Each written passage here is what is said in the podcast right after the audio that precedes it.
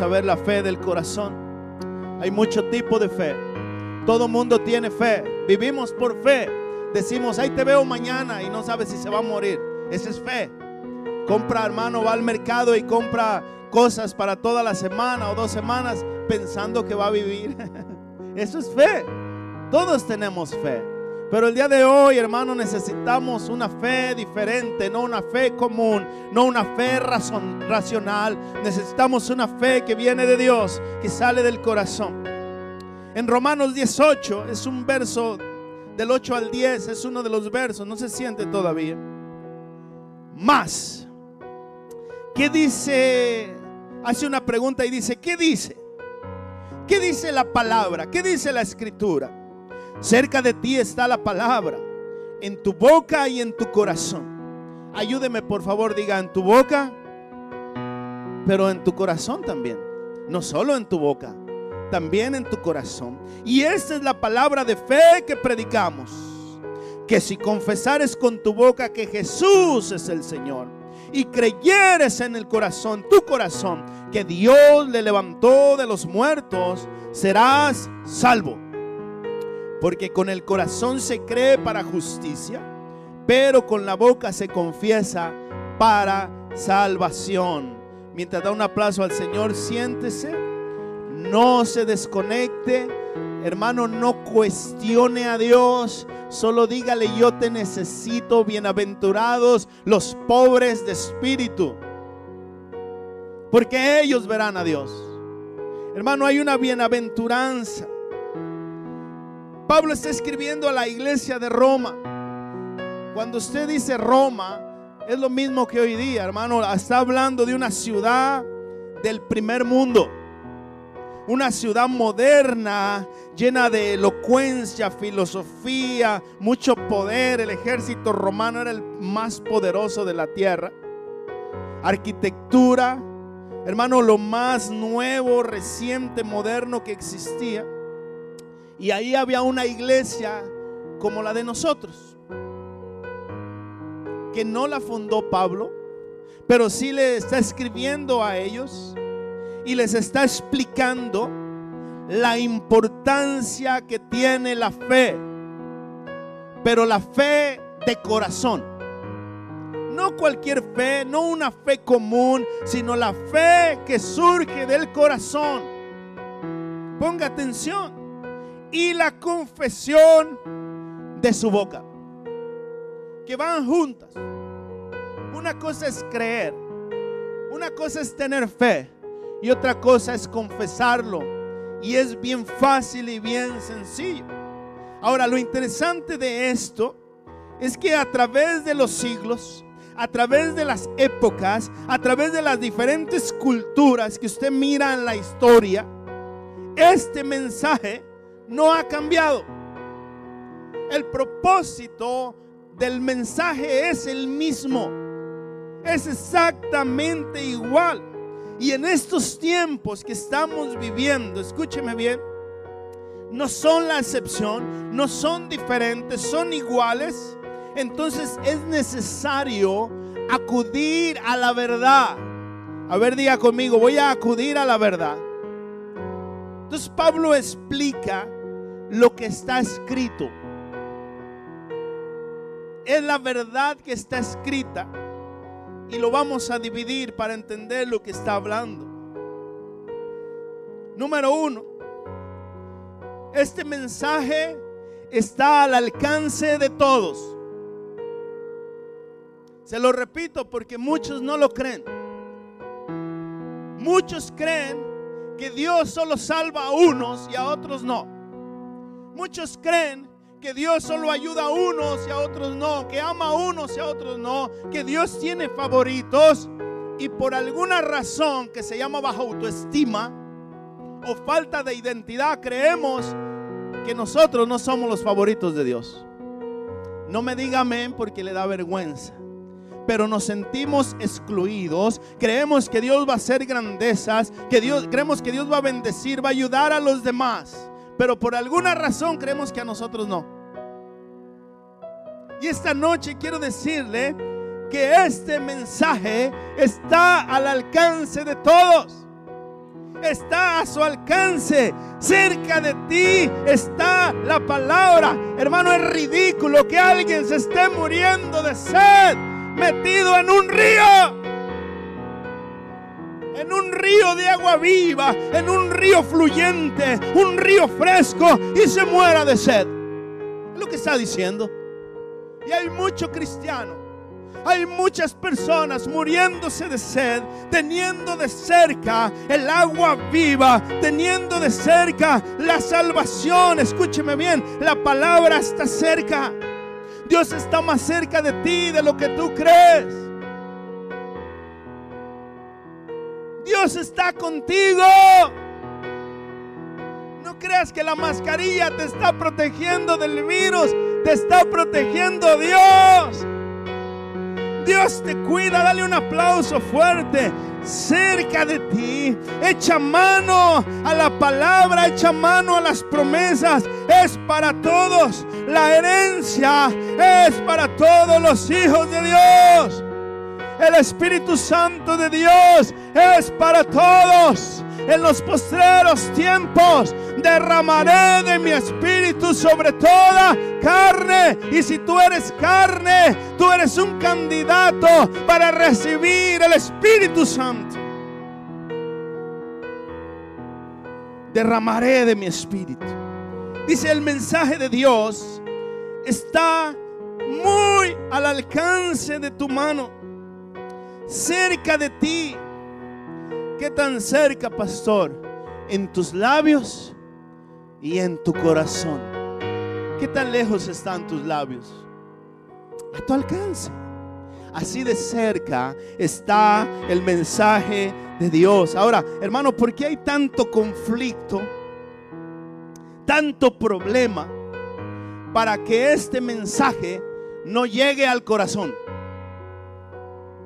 Hay tanto problema para que no llegue al corazón. Si llega a los oídos, si llega, hermano, a algunas partes de nosotros, pero cuando llega al corazón, algo sucede. Cuando este mensaje llega al corazón, algo es transformado. Una persona no puede andar igual que antes porque algo sucede. Por eso hay mucho obstáculo, hay distracción, hermano, hay ofertas, la tecnología, el entretenimiento. ¿Para qué? Para que usted no capte ese mensaje, no llegue al corazón y sea salvo. Satanás con sus tentáculos, con su influencia, se encarga de tener atado el corazón de la gente. Lo tiene atado, lo tiene aislado para que este mensaje no llegue con confusión, con muchas cosas, para que no crean la palabra. Es más, ahorita mismo usted está pensando en lo que va a hacer mañana. Se salvó porque no se ve su sonrisa. Pero hay gente que está aquí y está pensando, ¿a qué hora se irá a acabar esto? Usted necesita rendirse a Cristo. No le estoy hablando de una forma religiosa, ni de una forma condenatoria. Le estoy diciendo que usted necesita la presencia de Dios. Por eso Dios nos llama, Dios nos está llamando. Quien quiere acudir a ese llamado y nos dice que nos enfoquemos, que nos animemos, hermano, que preparemos, dispongamos nuestro corazón para creerle a Dios. La fe se está extinguiendo. Ya no hay fe. Perdón que grite, quiero asegurarme que oyen allá atrás. Ya no hay fe.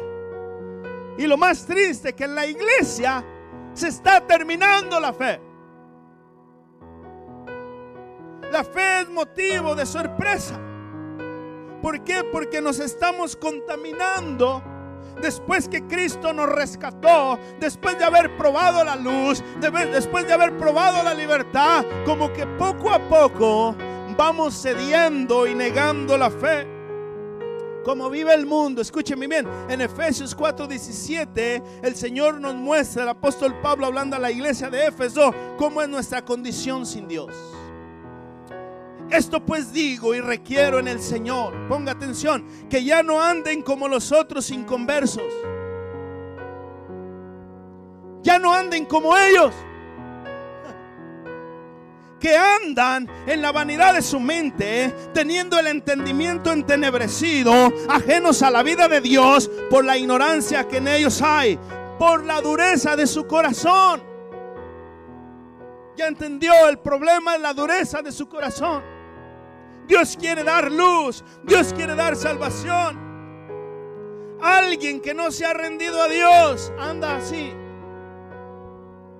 aunque vaya a la iglesia aunque ponga su Biblia bajo el brazo y ponga cara de santo.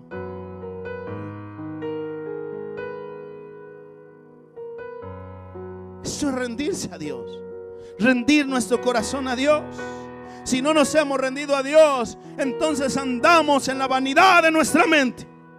Otra versión dice, de acuerdo a sus tontas ideas, de acuerdo a lo que se les ocurre. ¿Cuántos ya se enojaron? De acuerdo a mi propia idea. De acuerdo a lo que se me ocurre, a lo que oí, así ando. Pero tienen el entendimiento entenebrecido, quiere decir oscuro, quiere decir en tinieblas, por la ignorancia y la terquedad. Porque no pueden entender la realidad. Eso vive, así vive la gente sin Dios ajenos a la vida de Dios y por eso no disfrutan la vida que Dios da. Por la dureza de su corazón. Oh, si creyeres en tu corazón, serás salvo. Pero cuando el corazón está duro, un corazón duro es un corazón triste. Ay, estoy triste, pastor. No sé por qué. Ando triste. Estoy depreso. No sé.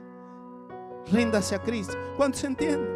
Un corazón abatido, un corazón cansado, cargado, herido, acongojado, enfermo, vacío. Es una bomba de tiempo. Dios quiere solucionar en la dureza del corazón que se refleja en lo que hacemos y decimos.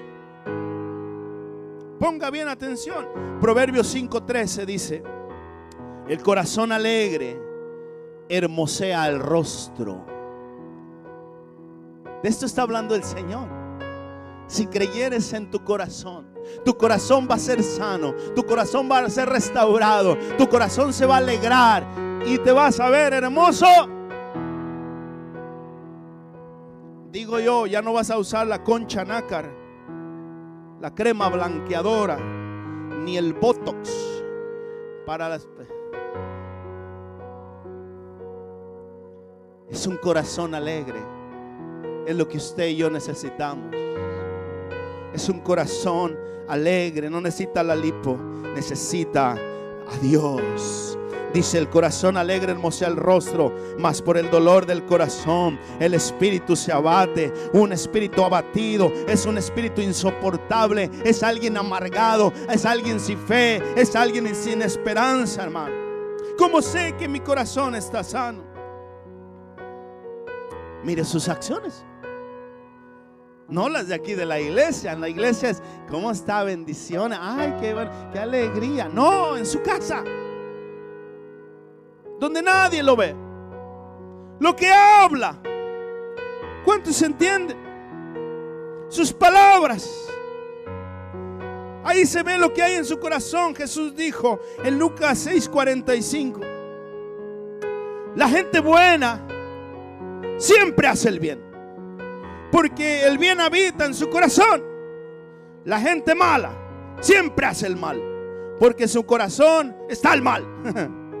Las palabras que salen de tu boca muestran lo que hay en tu corazón.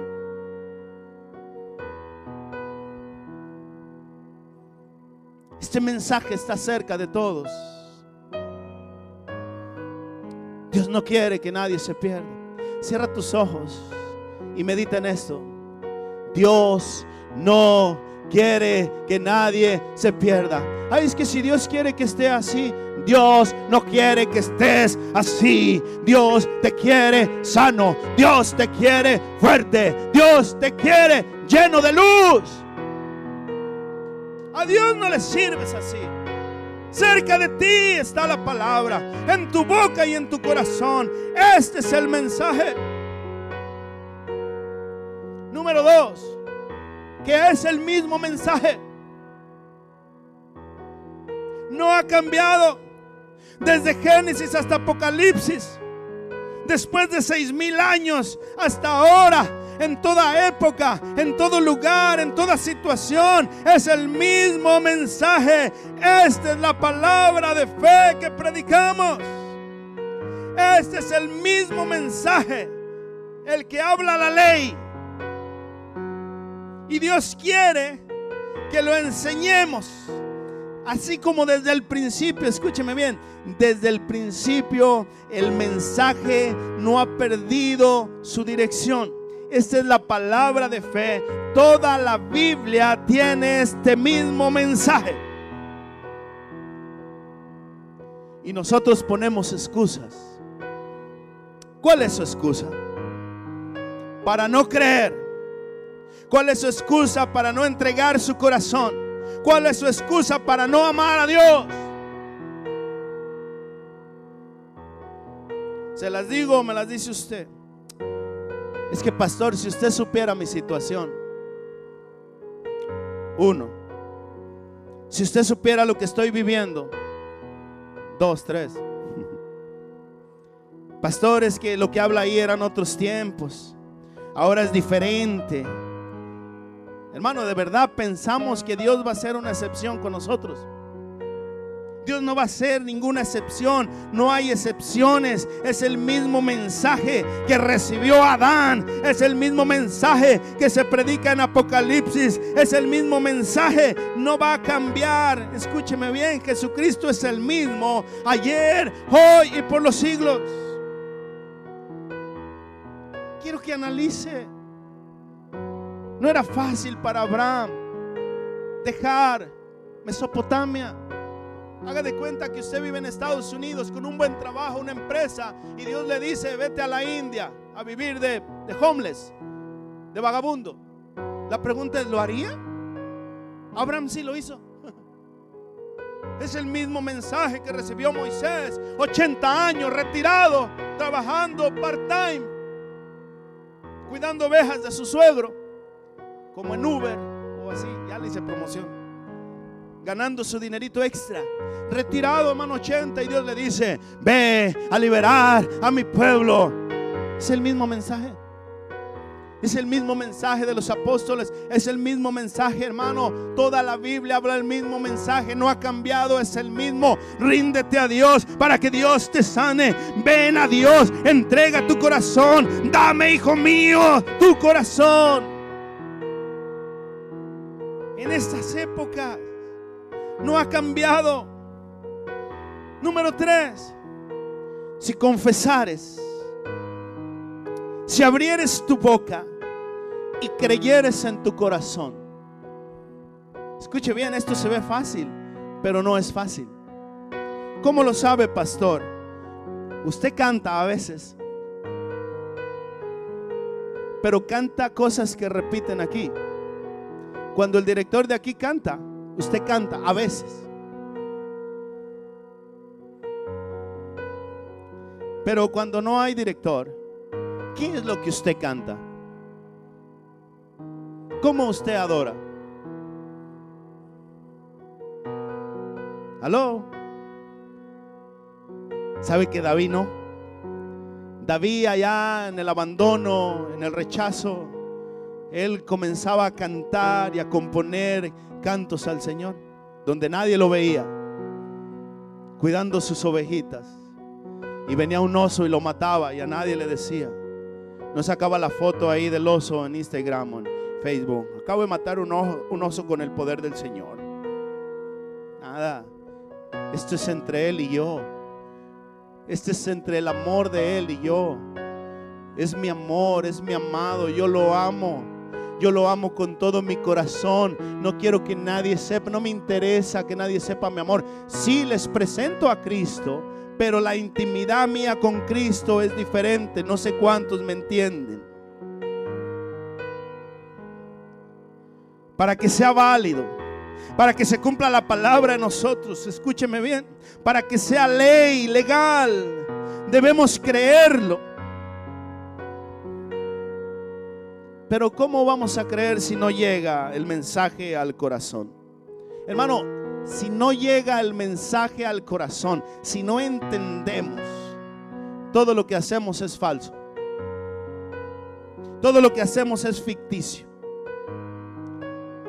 Si tú reconoces si tú declaras, si tú confiesas en voz alta, en público, abiertamente, que Jesús es tu Señor, que Jesús es el Señor, y crees en tu corazón que Dios le levantó de los muertos, serás salvo. Mire, quiero que me ponga atención. Esto trabaja así. ¿Está listo? Tú confiesas. Tú abres tu boca. Tú le dices, Quiero que seas mi Señor. ¿Te quieres casar conmigo? ¿Cuántos entienden esto? Y viene Él y responde y te dice sí. Y luego viene a tu corazón. Y tu corazón se liga al de Dios. Hermano, cierra tus ojos por un minuto. Tú le pides que Él venga. Él viene y tu corazón se hace uno con Él. Y te sana. Te limpia, te restaura, te da vida. Y luego se manifiesta en ti con acciones que brotan de tu corazón. Comenzando con las palabras. ¿Ya me entendió? ¿Ya me entendió? Clama a mí y yo te responderé y te enseñaré cosas grandes y ocultas que tú no conocías. No salen en Telemundo, no salen en Univisión, no salen... Escuche bien, no es lo mismo ser justo que ser salvo.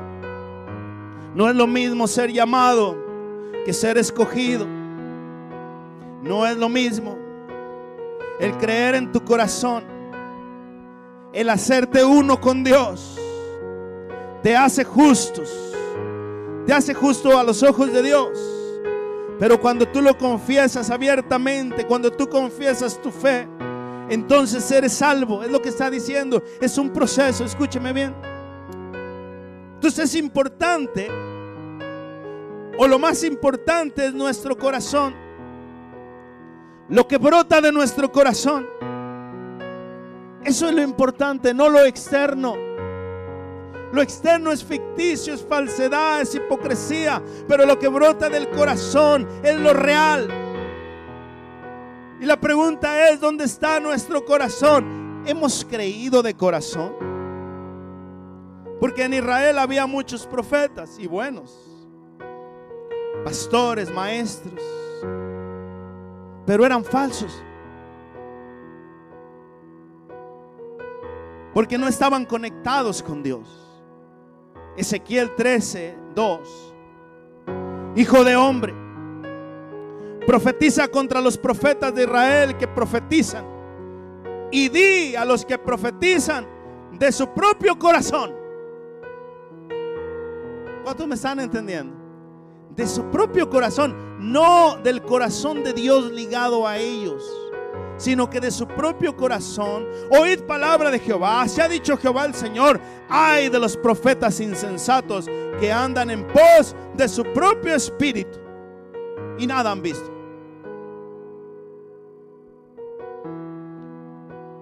Profetizan. Escuche bien, estos profetizan tenían un ministerio, servían, estaban en el templo, trabajaban duro, Hacían muchas cosas. Pero su corazón no estaba en Dios. Su corazón no estaba ligado al de Dios. Y si nuestro corazón no está ligado al de Dios, todo lo demás es falso. No sirve de nada lo que hacemos. ¿Cuántos entienden esto? Este es el gran mandamiento que Dios dio. No es una decisión, perdón, es, es una decisión, no es una opción. Amarás al Señor tu Dios con todo tu corazón y a los demás como a ti mismo. ¿Cuántos entienden esto? En una ocasión un intérprete de la ley, póngame bien atención, un intérprete de la ley, un escriba, experto en la palabra, se le acercó a Jesús queriéndolo hacer quedar mal, probándolo. Quiero que entienda hasta dónde llega el espíritu de religiosidad. El intérprete de la ley se acerca a Jesús y le hace una pregunta queriéndolo hacer quedar mal queriendo enredarlo con sus preguntas humanistas y ridículas. Porque el humanismo es ridículo. El humanismo no tiene sentido. ¿Qué tiene de ridículo, pastor? Póngame bien atención. El intérprete de la ley queriendo hacer quedar mal al autor de la ley. Uno que interpreta y que estudia queriendo hacer quedar mal al que escribió esa ley. Dígame no, si es ridículo, dígame sí o no, si no es ridículo. Y hoy así está la condición del mundo. Hermano, algo ridículo es no creer en Dios ni querer someterse a su palabra. Así de ridículo es no querer enderezar nuestro corazón es no querer darle nuestro corazón a aquel que lo puede sanar, lo puede restaurar. Quiero que entienda, hay un intérprete de la ley queriendo hacer quedar mal a Jesús. Y le pregunta, ¿haciendo qué seré salvo? ¿Qué debo hacer para ser salvo? ¿Haciendo qué heredaré la vida eterna? Pero la pregunta no era buena, era burlona. Y ahí en, en Lucas 10:25, escuche bien. He aquí un intérprete de la ley se levantó y dijo para probarle, maestro, haciendo que heredaré la vida eterna. Él le dijo que está escrito en la ley, como lees. ¿Cuál es el mensaje de la ley?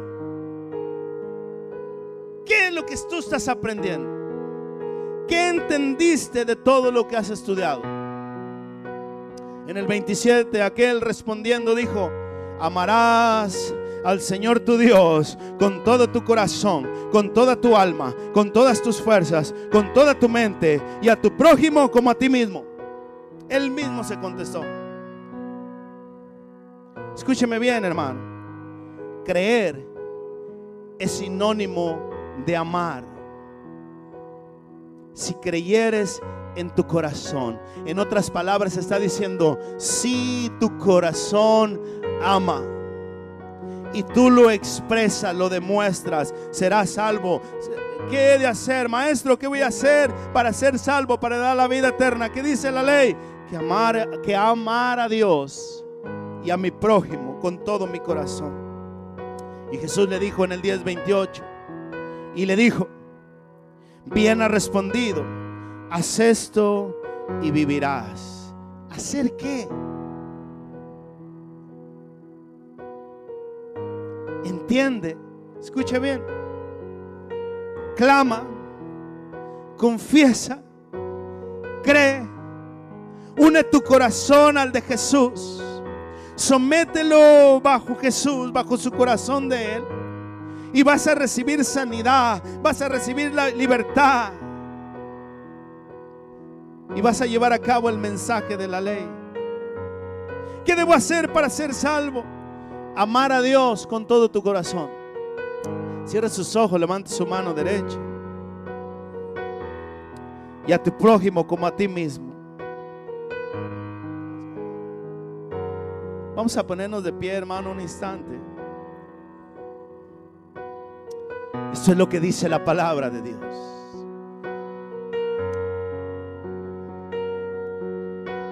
Levanta tus manos. Oh, amar a Dios. Levanta tus manos. ¿Qué debo hacer para ser salvo? Cerca de ti está la palabra, en tu boca y en tu corazón. Esta es la palabra, este es el mensaje de la Biblia. Que si confesares con tu boca y aprendes a amar a Dios y a tu prójimo como a ti mismo. Esa es la ley y los profetas. Eso es creer en Dios. Es creer en Jesús.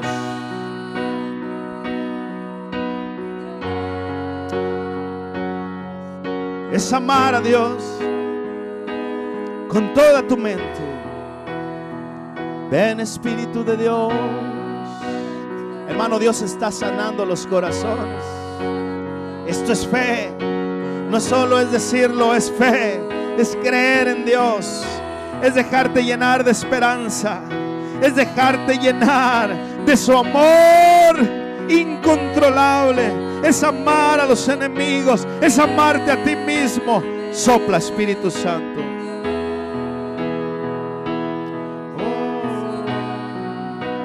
Pero ¿cómo puedo amar? Si mi corazón está entenebrecido, levante sus manos. Mi corazón está ebrio, está seco de Dios, pero está lleno del mundo. Está lleno de este sistema corrupto. Mi corazón está muerto. Hermano, levanta tus manos. El Espíritu Santo de Dios va a dar vida a tu corazón para que puedas amarlo sobre toda cosa guardada. Guarda tu corazón, porque de él mana la vida. Escucha bien. Sobre todas las cosas que guardas. Guardas tu salud, guardas tu cuenta de banco, guardas tu estadía en este país, guardas a tu novio y lo andas celando, haces esto o aquello. Y el Señor dice sobre todas las cosas que guardas, que proteges, Cuida tu corazón. Cuida tu mente. Porque Él determina el rumbo de tu vida. Él determina tu eternidad. Esto no es un juego. La Biblia nos enseña cómo y de qué manera debemos amar a Dios. ¿Cuántos están listos? Tome su asiento, ahorita se va a parar. No se desconecte, hermano, no se desconecte. Dios está haciendo cosas maravillosas. Escuche bien. David mató a un gigante, sorprendiendo a todos. Quiero que se meta en la escena. Viene el muchachito que tenía una intimidad con Dios, que amaba a Dios con todo su corazón, que mataba osos, mataba leones y fue a hacer un mandado a su padre, a llevarle comida a sus hermanos que estaban en la milicia, en el ejército. Y dice que sorprendió a todos, incluyendo al rey, porque tuvo una gran batalla donde mató a un gigante que atemorizó al pueblo por 40 días. Vino David con una roca, lo hirió en la frente y le cortó la cabeza. Cuando terminó la batalla, David fue llamado a la oficina de Saúl. ¿Cuántos están en la película? David, el rey, el rey Saúl lo llamó a su oficina. Lo felicitó y dijo, quiero que trabajes para mí. Hermano David, quédese aquí en mi iglesia. Usted mató un gigante, aquí Dios lo va a levantar, Dios lo va a prosperar. Y dice que estaban en esa plática cuando conoció a Jonatán. Y dice en 1 Samuel 18:1. Aconteció que cuando hubo acabado de hablar con Saúl, o sea, David terminó la entrevista, el alma de Jonatán quedó ligada con la de David. De eso le estoy hablando. Eso es creer. Quedó ligada su alma. Un solo corazón. Esto no es religión. Esta no es una secta. Dios está buscando corazones que quieran ligarse a Él, al de Él, no al del mundo, no al de la sociedad, al corazón de Dios y quedó ligada con la de David. Escuche bien, y lo amó Jonatán como a sí mismo. Y Saúl le tomó aquel día y no le dejó volver a casa de su padre. Escuche bien, e hicieron pacto, Jonatán y David, porque él le amaba como a sí mismo. Dios está buscando hacer un pacto contigo porque te ama y Él espera que tú le ames también a Él.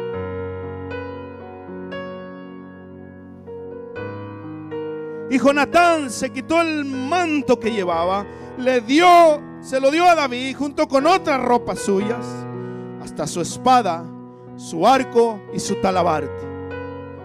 ¿Cómo puedo yo amar a Dios? Simple. Conociéndolo. Hay mucha gente que no ama porque no le conoce. Pero hoy le vas a conocer. Dice, el alma de Jonatán quedó ligada con la de David. Otra versión dice, David conoció a Jonatán. ¿Conoces tú a Dios? ¿Conoces a Cristo? ¿O solo haces cosas para la iglesia? Ah, dice, y se hizo muy amigo de él. De inmediato se creó un vínculo entre ellos. Todo comienza con un vínculo de amor. Todo comienza con conocerse, con hacerse amigo. Ahora la pregunta del millón es, ¿cómo está tu corazón? ¿Cuántos amigos tienes? No estoy hablando de las redes sociales. Estoy hablando de personas. ¿Cuántos amigos tienes? ¿Dios es tu amigo? ¿Tu corazón se ha ligado al de Él? ¿Eres uno con Él? Dice que ellos tomaron la decisión. Hay que conocer a Dios. Número dos. David amó a Jonatán como a sí mismo.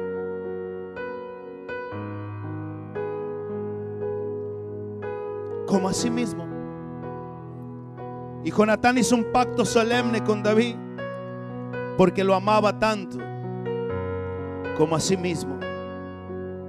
Hermano, el amor requiere pacto.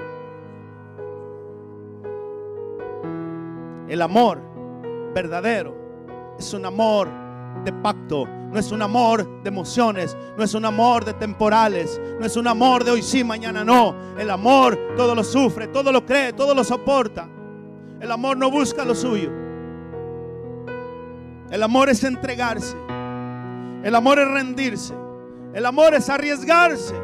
Y si me desprecian y, si, me, y si me ofenden, es un arriesgue que está tomando. ¿Cuántos entienden? Número tres, se conocieron. Ahora sí póngase de pie. Dios está haciendo cosas maravillosas. Se conocieron. Tomó la decisión de amar porque el amor es una decisión. No es un sentimiento, es una decisión. Y número tres, hicieron un pacto. A eso se está refiriendo la palabra. Si creyeres en tu corazón y abrieres tu boca e hicieres un pacto. Mm. Dice, para sellar el pacto en la prueba de su amistad, de su amor. Como se amaban, hicieron un juramento. Levante sus manitas.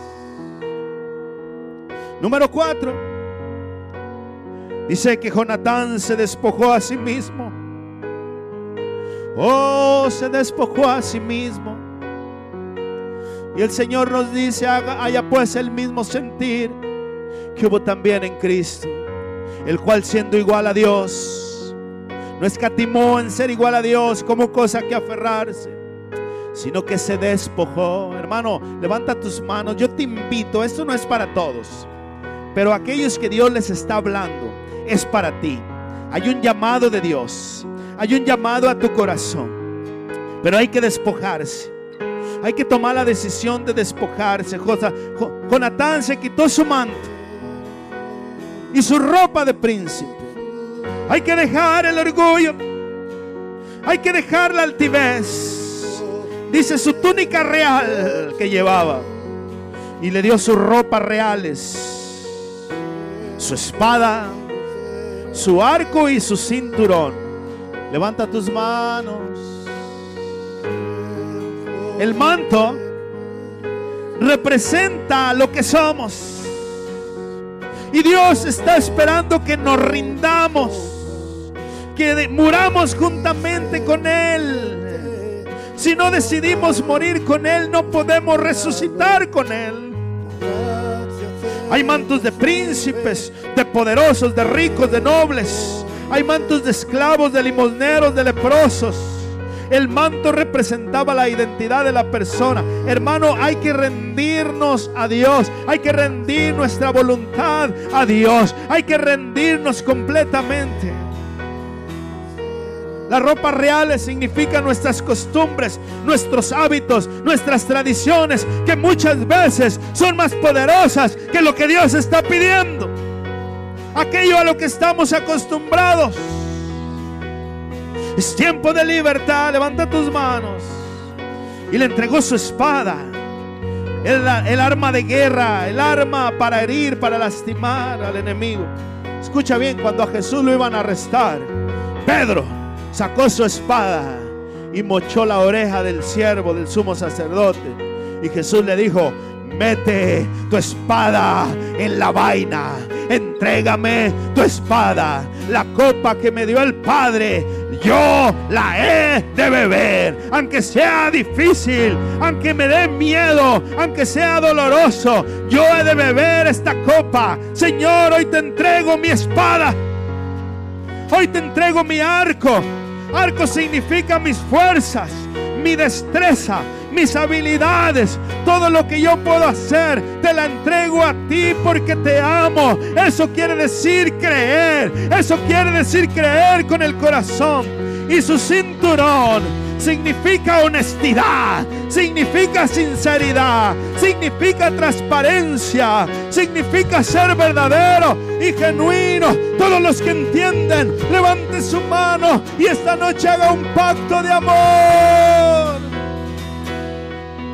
Tira tu manto.